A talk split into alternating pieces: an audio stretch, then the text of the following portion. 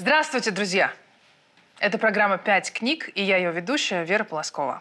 Сегодня у нас в гостях замечательный актер, режиссер, художественный руководитель Гоголь-центра Алексей Агранович. И мне бы хотелось с этим человеком обсудить пять книг, которые на него повлияли, пять его любимых книг. Леша, привет.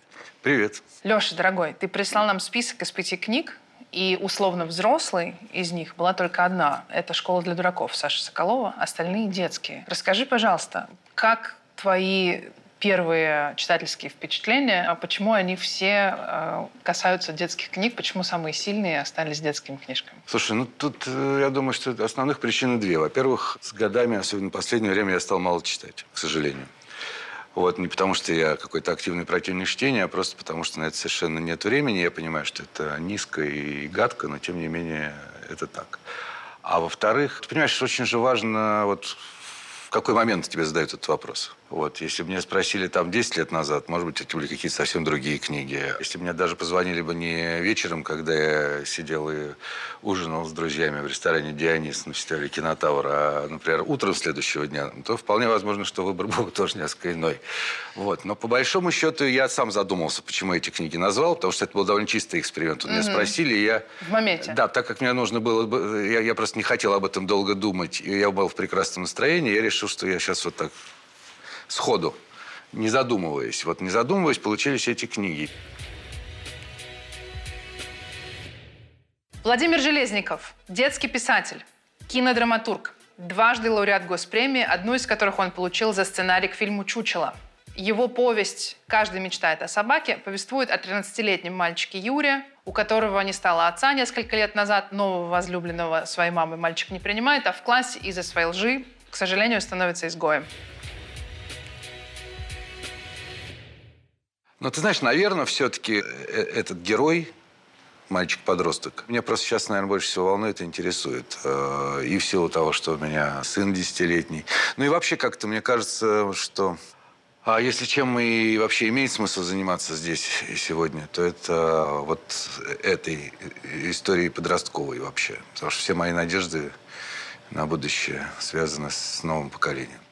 Леша, спустя годы, когда ты перечитываешь книжки, которые повлияли на тебя, на маленького. А случается ли тебе делать открытия, которые тебя ошеломляют, что на самом деле, например, эта книжка была совсем про другое? Нет, про другое нет. Но вот как раз вот эта книжка, собственно, которую я вам принес, потому что мне удалось ее найти, это действительно та книжка, которую я читал.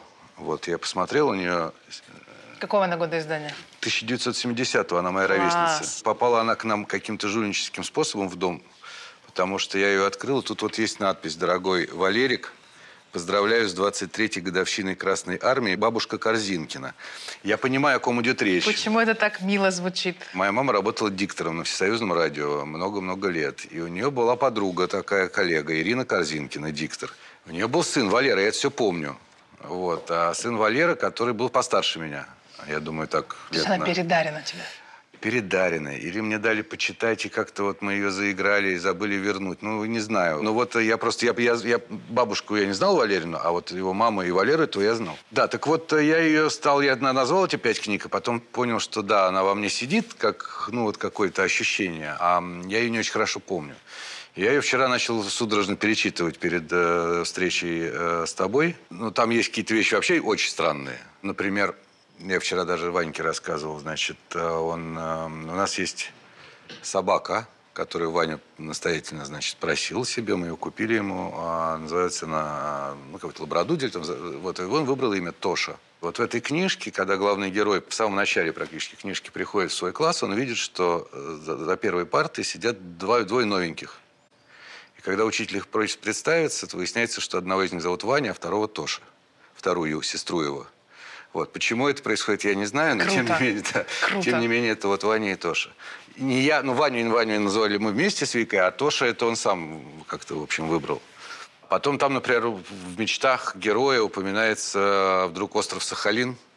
На котором я провел там какое-то время, лет 10 последние, предпос... ну, вот, не считая этого года, там у меня там большой проект, я очень люблю это место, случайно там оказался и полюбил дико. Вот, он там вдруг так вскользь упоминается. Ну, это, знаешь, наверное, знаки можно найти какие угодно, в чем угодно, если ты их ищешь. Я уж не говорю про то, что когда я сейчас вот, э, я, я эту книжку, я, я не успевал дочитать, я стал листать, и заезжая на чистые пруды, стоя на светофоре, я, значит, открыл, и там последнее действующее лицо в этой книжке. Нехороший человек, с которым герой приходит воевать, его фамилия Грибоедов. В этот момент я проезжал мимо его памятника. Вот. Так что эта книжка, конечно, ну, она как-то, так сказать, у нас с ней какая-то связь кармическая. Почему она важна, Леша? Значит, там много всего. Он этот, этот человек, которому происходит больше внутри, чем снаружи. Угу. Он не действует, но у него очень, э, так сказать, э, постоянный внутренний процесс. Это не значит, что я таким вырос.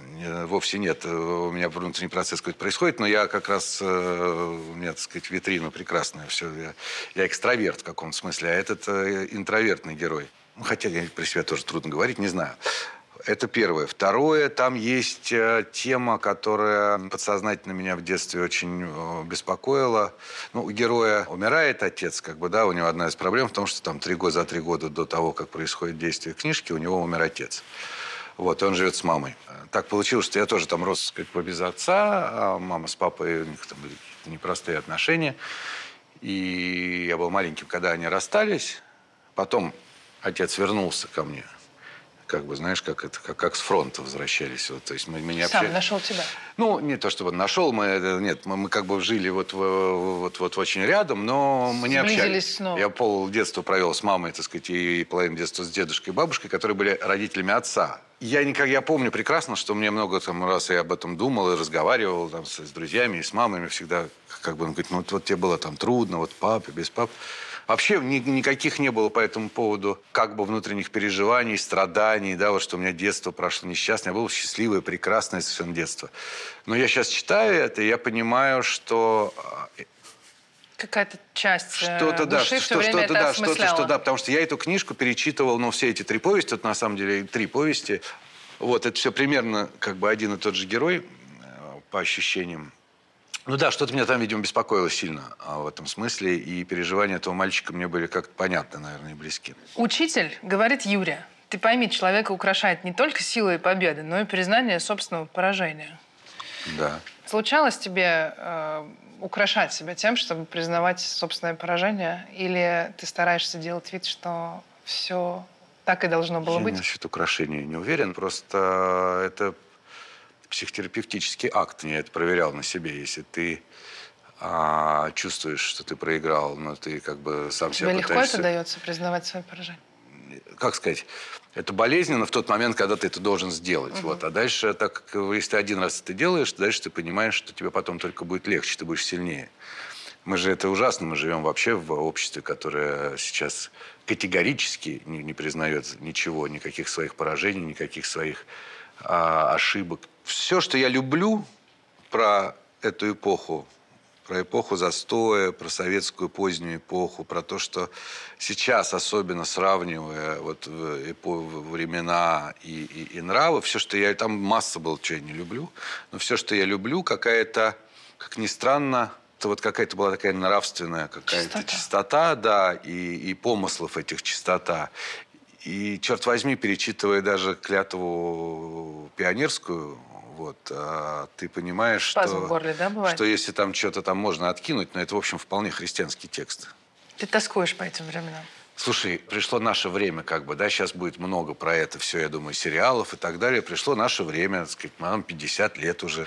Вот сейчас мы будем тосковать о детстве. Это естественный процесс, это вот как бы так степ-бай-степ идет. Но я, как сказать, я, поскольку, поскольку я связываю своих детей, своего сына, у меня с ним связь через себя в том возрасте. Да, то есть у нас есть между нами связной. Угу. И я вижу, конечно же, не то, что ой, это, это я говорю, я глядя на мальчика. Нет, он, как бы нет.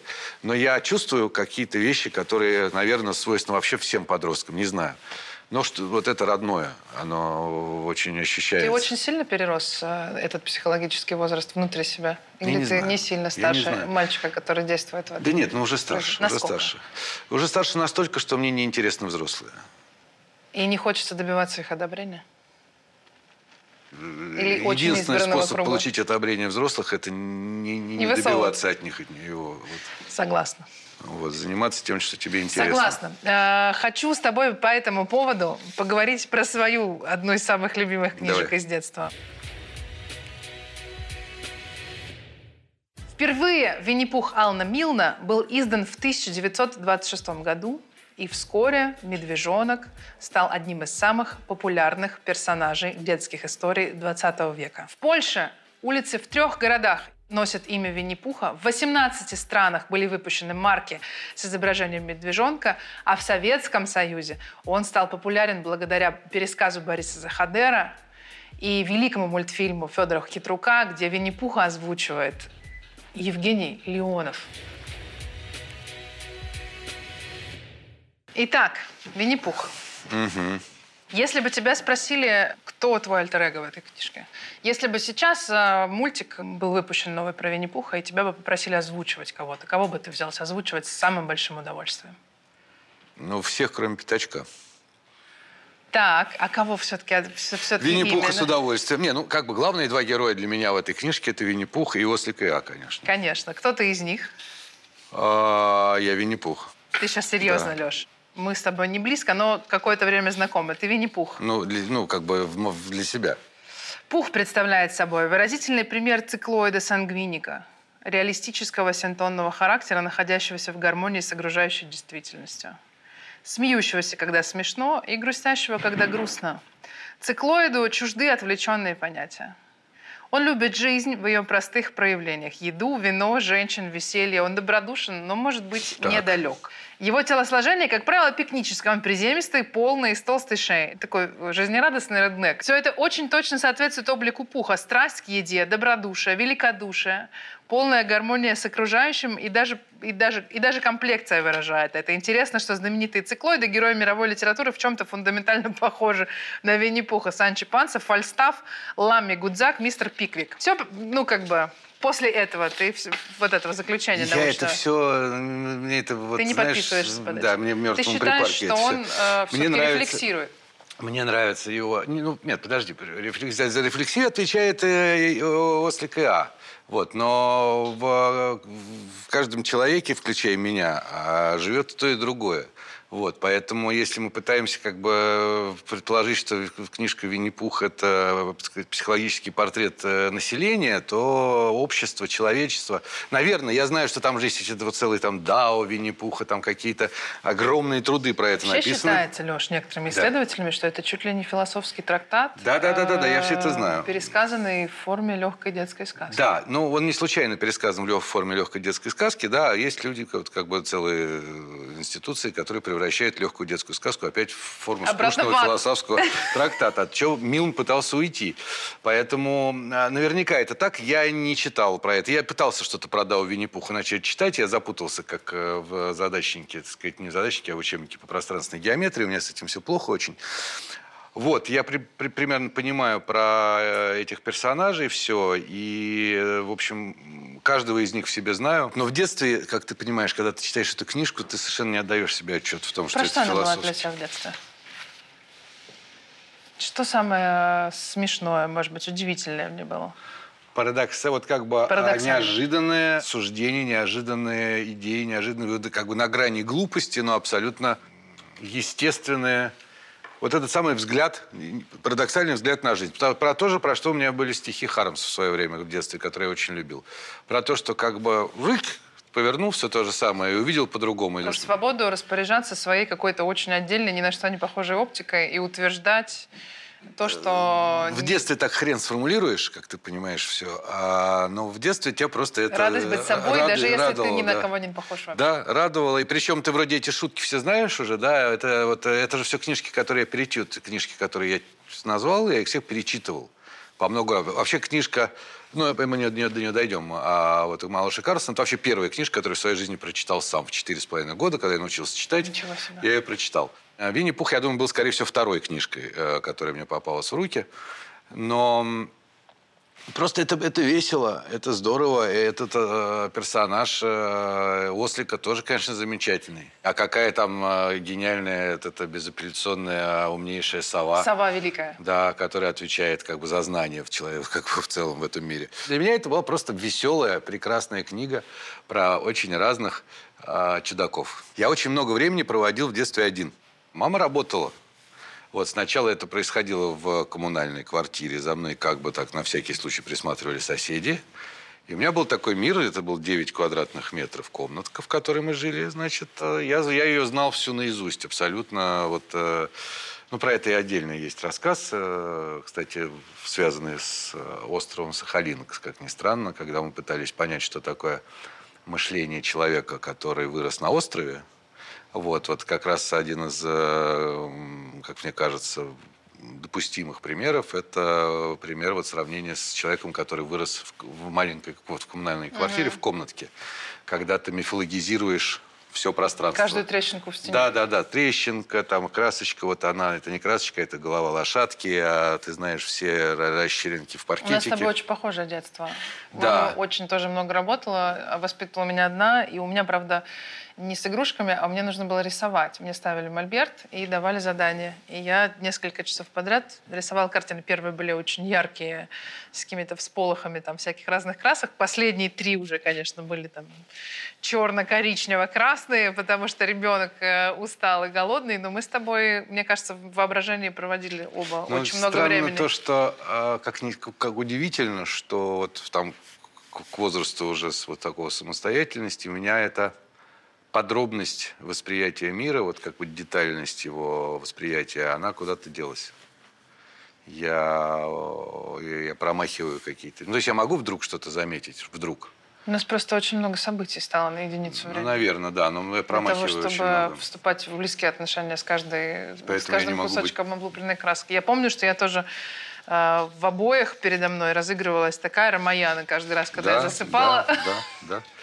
Да, я помню очень хорошо разбитый градусник и шарики ртути вот эти, которые раскатились, как бы, и надо было их собрать, чтобы, потому что если Ковшик. мама узнает куда-то, да, и один закатился вот между паркетинок, и, естественно, это нельзя было никому сказать, что ты это сделал как-то там, в общем, ну, я точно знал, что он там лежит, и я проверял иногда, он там лежал такой маленький. Вот это смотри, как вообще, да, подробности, с которыми мы все оттуда помним. А да. тебе лет шесть в этот момент. Ну, типа. Тогда я хочу с тобой про книжку поговорить, с которой ты начал свой читательский опыт. Карл, Малыш и Карлсон? Да, да, мне есть что про нее сказать. Давай. В 1955 году шведская писательница Астрид Лингрен явила миру в меру упитанного мужчину в самом расцвете сил по имени Карлсон. Парадоксально, но эта книга стала бестселлером именно в Советском Союзе в Швеции не то, чтобы это самая известная ее сказка, куда больше любимые другие сказки, «Рони, дочь разбойника» и так далее. А в Советском Союзе ее перевела а, великая Лилиана Лунгина, и впоследствии это стало основой для не менее выдающегося мультфильма. Мне случилось э, два года назад давать концерт в Стокгольме, и я поехала, разумеется, в первый же свой выходной в Юнибакен, в большой парк, э, построенный в Стокгольме по мотивам сказок Астрид Лингрен. Он нереально красивый. Меня поразила одна история про то, что мы на самом деле Астрид Лингрен знаем по Карлсону именно. В России она известна история Карлсона. В этом парке про Карлсона была одна буквально маленькая комнатка, в которой ты въезжаешь на таком вагончике. Это ужасно как бы в ужасном беспорядке, в огрызках, в пылище, крошечная комнатка, в которой он жил там у себя на крыше. Из которой хотелось уйти побыстрее. Совсем не так, как ты себе представлял это в детстве, потому что у него должно было быть уютно. И оказалось, что это нелюбимый персонаж среди шведов и шведских детей. И это такой социопатический парень, который нарушает личные границы ребенка, который заставляет его делать опасные вещи. В общем, шведы недолюбливают Карлсона. Да-да, он отрицательный герой. Как получилось, что мы такие фанаты, и что это главная сказка Астрид Лингрен в Советском Союзе? Опять, смотри, если вот мы говорим про э, Винни-Пуха, я действительно не могу ничего сказать, потому что это вот что-то такое, дет, как вот детская игрушка. Она с тобой живет, и в тебе периодически, значит, в тебе говорит. Про Карлсона, я думаю, что, во-первых, это для нас это очень близкий герой, потому что он все время все нарушает. И вот есть этот уклад прекрасной, значит, э, прямоугольной семьи вот этой вот, в которой есть брат, это все, собаку вот не надо. И этот э, ребенок, который еще, так сказать, не, не присвоил себе все эти правила, вот он только в процессе их присваивания. Чувствует себя очень заброшен. Да, у него, значит, какой-то вот все про нельзя, это Карлсон. Он еще про, про безответственность. Карлсон абсолютно безответственный персонаж. Абсолютно. Он обещает и не делает. Он э, обманывает. Втягивает во что-то и оставляет Да, да, одного оставляет там его все одного. время Да, разбираться да, с да, да, да, да. последствиями. И это же абсолютный а, архетип а, художника. То есть он the artist. Да, конечно. Карлсон the artist. Конечно, настоящий художник – это абсолютно безответственная э, фигура, которая не должна нести ответственность ни за что, что Она творит. всех втягивает в игру. И всех там бросает разбираться каждый да, со да, своими каждый, да, у каждого, каждый по-своему эту игру потом вспоминает. э, Кому-то ужас, что он остался один на крыше, кто-то вспоминает, так сказать, э, прекрасность. И вот там он встречает всю жизнь, она же там, все эти Филли, Рулли, которые, так сказать, да, когда появляется уже прокурор, когда появляется главный смотритель за порядком э, Фрейкенбург. Дисциплиной. Да, вот тут он, здесь к родителям он относится, Карлсон, так сказать, как к неизбежному, э, ну, так сказать, ну, Злу. родители, да, да, да, Это нет, невозможно. родители, то есть, но когда появляется вот этот чуждый этот элемент, э, это уже не семья, это уже государство в некотором смысле, да, тут он начинает с ним, Он конечно, разбираться. он бунтарь. Абсолютно, да, но он анархист скорее, да, он вот революционер, может быть, разные идеи одержим, вот, но вот он анархист, он э, про no rules вообще. Есть э, теория, что э, это Карлсон, одинокий стареющий человек, который придумал себе воображаемого друга малыша. Э, это он, э, это в голове его происходит, эта дружба с ребенком, потому что он остался один из-за того, какой он человек. И Если иметь в виду, кто это написал, то, может быть, это все весь мир придумал себе Фракенбок вообще. Вот, это, женская проза на самом деле. чтобы не отчаяться. Да, но надо сказать, что а, вот в этой книжке, так же, как, кстати, и в Винни-Пухе, вот для нас, а, мы этого, наверное, там не- ну, далеко не все это осознают, но есть, у этой книги есть полноправный соавтор. В Винни-Пухе это, конечно, Борис Захадер, который Да. переводил это, и здесь это Лунгина. Лунгина. И об этом было много споров. Потом пытали... Успенский же пытался переводить заново это произведение, когда да. дело житейское превратилось в дело бытовое. Да, да, да. Они, это же не просто тебе надо перевести книжку, ты должен ее как бы адаптировать для восприятия популяции, для которой ты это переводишь. И это очень важно. И еще интересно, что, скорее всего, если бы советский автор решился на такой сюжет, ему бы никогда не дали это опубликовать. Книжка про Карлсона, мне кажется, не была бы жизнеспособна, если бы ее не Астрид Лингрен написала, а кто-то из советских писателей. Наверное, да. Таких мифологических вот э, персонажей нет. Но есть, наверное... Он был бы настолько неблагонадежен с точки зрения партии и общественного блага. Ну да, не, я просто думаю, а какие вот у нас есть русские книги, ну, если, так сказать, исключить сказки, про это понятно, да, вот русские книжки, советские, где есть вот этот, э, ну, мифологические персонажи Хоттабыч для поколения. только. Хатабыч, наверное. Нет, ну, э, дядя Федор Пес и Кот. Тоже вполне себе мифологизированные. Это правда. э, Да. Ты э, не согласен с тем, что этому парню нельзя доверять детей, и если бы ты такого человека знал э, в реальности, ты бы ему прощал за его воображение и его дар все неприятные стороны его характера. Абсолютно не согласен. Более того, думаю, что если бы шведы могли прочитать эту книжку в переводе Лунгино, они бы тоже так не думали. Вот, пожелаем шведским детям когда-нибудь прикоснуться к этому К переводу. русскому Карлсону. И мы, у нас осталось с тобой две книги, Две книги, да. и одна из них «Остров сокровищ». Роман шотландского писателя Роберта Стивенсона «Остров сокровищ» повествует о поиске несметных богатств, спрятанных капитаном Флинтом на необитаемом острове. Роман принес его автору общемировую славу и впоследствии стал образцом приключенческого романа. На «Остров сокровищ» меня вообще натолкнул, вот как бы заставил меня об этой книжке вспомнить, как ни странно, замечательный такой мой друг и кинорежиссер Боря Хлебников. Я придумал когда-то тоже уже лет семь назад, наверное, такой проект, он назывался «Главкнига». Вот, идея заключалась в том, что мы берем какого-то одного режиссера, задаем ему один вопрос. Вот какую книгу вы мечтали бы экранизировать? Мечтали, не факт, что вы можете. Вот, режиссер выбирает книгу, дальше он называет Dreamcast, значит, кто кого мог бы играть, и мы берем несколько сцен важных с точки зрения режиссера и снимаем как бы пробы. И там есть и читка, и пробы, ну вот тут весь процесс такой. Кайф. Вот, и э, Боря Хлебникова я предложил, он назвал «Остров сокровищ». Я его взял и начал читать, и вдруг я понял, что это книга, в которой очень много описаний. Что вообще у меня было ощущение с детства, что эта книга экшен, а она, в общем, не вполне... То есть там есть экшен, конечно, но там две трети книжки – это описание природы, кого они плыли, чего-то такого, обстоятельств, как выглядела эта мачта, как то, как все. Казалось бы, что для ребенка это должно быть... Уныло. Уныло, да, но в детстве вообще этого не было ощущения. И, конечно, персонаж, главный персонаж в этой книжке – это персонаж Сильвера. Да? Да. Говорят, что Стивенсон списал его с какого-то своего друга. Когда тот прочитал книжку, он перестал с ним разговаривать. Даже это Борька мне рассказывал, ни за что купил, зато продал. Понимаешь, этот человек, и он... Там есть два носителя, две силы, которые несут хоть какую-то мораль, неважно какую, да, то есть какие-то понятия. Есть вот как бы доктор, там, э, Эсквайр и прочее. И а, есть вот этот мегапират такой, который пытается а, сохранить а, то, что в свое время постулировал Флинт. То есть вот этот а, пиратский порядок, как угодно к нему относись. Он пытается его как-то сохранить, да, и пытается собрать этих, в общем, раздолбаев, которые пьют э, и думают каждый, как бы урвать себе, так сказать, лишнее золотой, поменьше работать, так сказать, и побыстрее все решить. Он последний помнит, что есть что-то большее в этом. Да-да-да, он, он как, как бы понимает... романтической идеи большой. Да, да, потому что для него как бы сокровища не так важны. Для него как важен... вот это вот все, да. дух. Да, при этом он лишен подвижности, так сказать, он инвалид же, да, он на одной ноге, на деревянной ноге.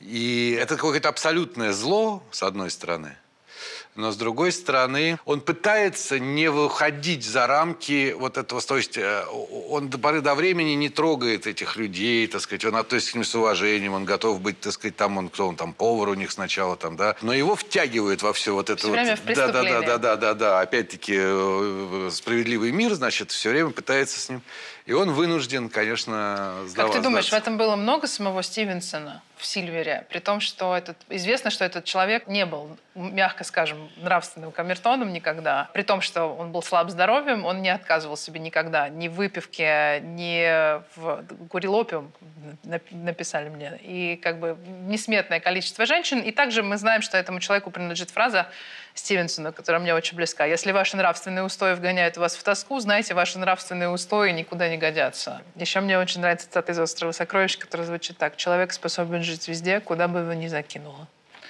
Да, Ты и способен? тут, э, ну, слушай, служба в армии показывает, что, видимо, да. Но я тебе скажу, что тут еще очень важный персонаж, мы же всю эту историю видим глазами ребенка. И эти глаза, это как бы... Почему это важно? Это не совсем детская книжка, на самом деле. Непосредственное восприятие, чистое восприятие, которое свойственно детям и подросткам до определенного момента. А мы через это видим и зло, и добро. Мы помним, как он боится. Да? Страх наблюдателя за происходящим – это прямо очень важная составляющая этой книжки, особенно в ее начале. Там потом дальше он уже как-то становится, так сказать, мужчиной, сильным, совершает поступки от тотального страха и полного инфантилизма, как бы, да, он приходит к человеку, который сидит в бочке, сидит в бочке и слышит э, разговоры и принимает решения. Вообще тоже человек, сидящий в бочке и слышащий вокруг себя разговоры пиратов, да, а, это красивый образ. Мы же рождаемся изначально наблюдателями, мы познаем это все, там, ну, кто-то тактильно, кто-то так. А, вот. а потом потихоньку-потихоньку жизнь нас, в общем, принуждает к совершению самостоятельных поступков. Роман взросления практически. Ты, если бы ассоциировал себя с кем-то, ты этот мальчик или ты Сильвер? Опять-таки, нынешний я, я скорее какой-нибудь там доктор Ливси скорее. А, доктор Ливси, ок. Да. Это, это правда. Это правда все мы в каком-то смысле сейчас доктор Ливси. Что, у нас осталась школа для дураков. «Школа для дураков» – первый и самый известный роман писателя-постмодерниста Саши Соколова. По форме это произведение – поток сознания мальчика такого-то, страдающего раздвоением личности. Сам Соколов так и характеризовал «Школу для дураков». Ведь там же ясно сказано – никакого времени на самом деле не существует, не говоря о том, что на свете нет ничего, кроме ветра.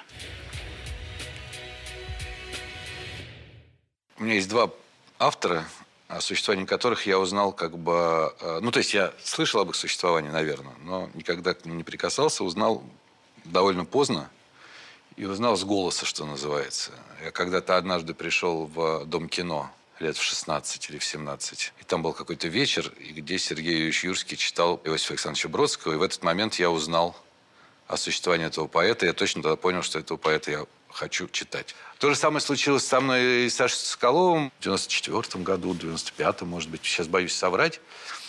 Я попал на ну, какой-то, в общем, спектакль, на курс э, Фоменко в ГИТИСе, где Миша Крылов и Инга Оболдина, студенты, тогда выпускники, значит, э, мастерской Фоменко, а играли спектакль, который поставил нынешний художественный руководитель этого театра Женя Каменькович «Школа для дураков». Я абсолютно обалдел. Я его смотрел несколько раз. А потом я взял эту книжку. Книжка оказалась еще круче, чем, чем спектакль. спектакль, естественно. Но эту книжку не... Ну, то есть, вообще, если бы я прочитал до, и мне сказали, что как-то можно поставить, я бы... Никогда а, бы в это не поверил. Ну, э, это, это архисложная задача, потому что это же абсолютно не нарративная как угу. бы литература. Более того, это не вполне себе проза, это, так сказать, что-то пограничное между прозой и поэзией. Проэзия, как про нее саму говорил Соколов. Проэзия, есть, наверное. Есть у него такое словцо. Да, и это совершенно волшебная литература. И это, наверное, моя, вообще моя самая любимая книжка в жизни.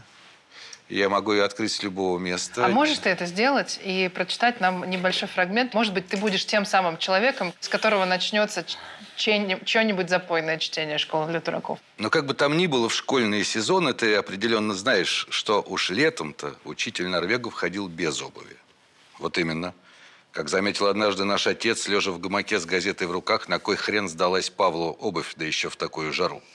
Это только мы, бедолаги казенные, продолжал отец, все никак отдохнуть ногам не даем. Ни сапоги так галоши, ни до галоши так сапоги. Так и мучаешься весь век. Дождь на улице, суши, значит, ботинки, солнце, смотри, значит, чтобы не потрескались, а главное, всякий день с утра возишься с гуталином. А Павел человек вольный, мечтательный. Он умирать-то на босу ногу станет. «Бездельник он твой, Павел», — сказал нам отец, — «потому и босяк. Все деньги, небось, на дачу извел, в долгах сплошь, а все туда же. Рыбу ловить, на берегу прохлаждашься. Тоже мне дачник фиговый. У него и дом-то нашего сарая плоша, а он еще и флюгер на крышу поставил. Подумать только, флюгер. Я его, дурака, спрашиваю, зачем, мол, флюгер-то трещит? Только напрасно. А он мне оттуда, с крыши. Да мало ли, гражданин прокурор, что случится может. Например, говорит, ветер дует, дует в одну сторону, да и переменится вдруг. Вам-то, говорит, хорошо. Вы, смотрю, все газеты читаете. Там, конечно, про это пишут, про погоду, то есть. А я, знаете, не выписываю ничего. Так что для меня флюгер – вещь абсолютно необходимая. Ты надеешься, что ветер переменится когда-нибудь? Ходишь проверять какой-нибудь свой внутренний флюгер? Ветер, вещь, э, ну, как писал один мой товарищ, а мне плевать, я тоже дождь. Вот. А если ты живешь в полной зависимости от прогноза погоды, ты как бы, в общем, а, потом когда-нибудь скажешь, слушай, что же это всего 16 съемочных этих съемочных солнечных дней. 16 съемочных дней. Все 16 это солнечных, съемочных, это очень да, классно. солнечных дней было у тебя в жизни. Ты не можешь менять погоду, это правда, слава богу. Но ты можешь влиять на как-то выражение лиц окружающих тебя людей. Мы с тобой договорили про книжки. Я безумно тебя благодарю, но у меня остались к тебе вопросы. Блиц. Да.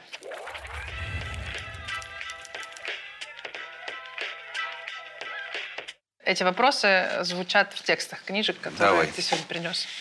Просто от Алана Милана. Послушай, Кенга, интересно, ты любишь стихи? Да, очень. Самые любимые? Давай так даже, даже не автора, а прям вот первое стихотворение, которое тебе в голову придет. Когда отхлынет кровь и выпрямится рот, из птицы уловлю пронзительное сходство, тогда моя душа, мой маленький народ Какое хорошее стихотворение, я не знаю. Сложивший ради это. песен скотоводство, торговлю, земледелие, литье и бортничество, пахнущее воском, пойдет к себе, возьмется за свое, щегленком петь по зимним перекресткам. И пой, как хочешь, выбирай мотив. Судьба, она останется судьбой. Поэты очень долу, преклонив свободно, видят вдаль перед собой всем существом, как делает слепой. Не озирайся, не ищи огласки, минуйте нас и барский гнев, и ласки. Судьба, она останется судьбой. Ни у кого не спрашивай, куда куда лететь, чтобы вовремя и к месту природа крылья вычеркнет в отместку за признаки отсутствия стыда, ни у кого не спрашивай, когда. Никто не знает, как длина дорога от первого двустишья до второго, тем более до страшного суда. Все хорошо, так будь самим собой. Все хорошо, и нас не убывает. Судьба, она останется судьбой. Все хорошо, и лучше не бывает. Юна Морец. Серьезно? Да. Ой, я люблю Юну Морец, но я не знала этого текста. Можешь себе представить? Да. Вопрос от Астрид Лингрен. А в каком возрасте бывает расцвет сил? В любом. Когда ты назначишь? Мой расцвет сил. Да. Боюсь, что вот он где-то сейчас происходит. Класс. Поздравляю тебя с этим. Это же круто. Мне кажется, интереснее жить, когда ты понимаешь, что он еще впереди. Предчувствовать расцвет сил. Ну, Мечтать, как бы- что будет, когда будет расцвет Как бы будешь понимать, что э, когда его еще нет, понимаешь, что он скоро будет. А когда он есть, понимаешь, что он скоро закончится. Скоро закончится. Конечно. Блин, я не подумала об этом. Вопрос от Роберта Стивенса. Вы не знаете, в чем вам каяться? Да, мне Знаем. кажется, мы разбираемся, да. Вопрос от Виселица Владимира ждет нас. Железникова. А разве можно уйти от страданий? Это буддийский вопрос. Вдруг до меня дошло. Владимир Это Железников, ты разбирался в Да, пути нет, это Дхармы? книжка, книжка вообще там. А можно ли уйти от страданий? Ну, наверное, нет. Ну, то есть, а, то есть ты можешь перейти из одного эпизода в другой, ты можешь пережить одно, но тебя все равно будет ждать следующее.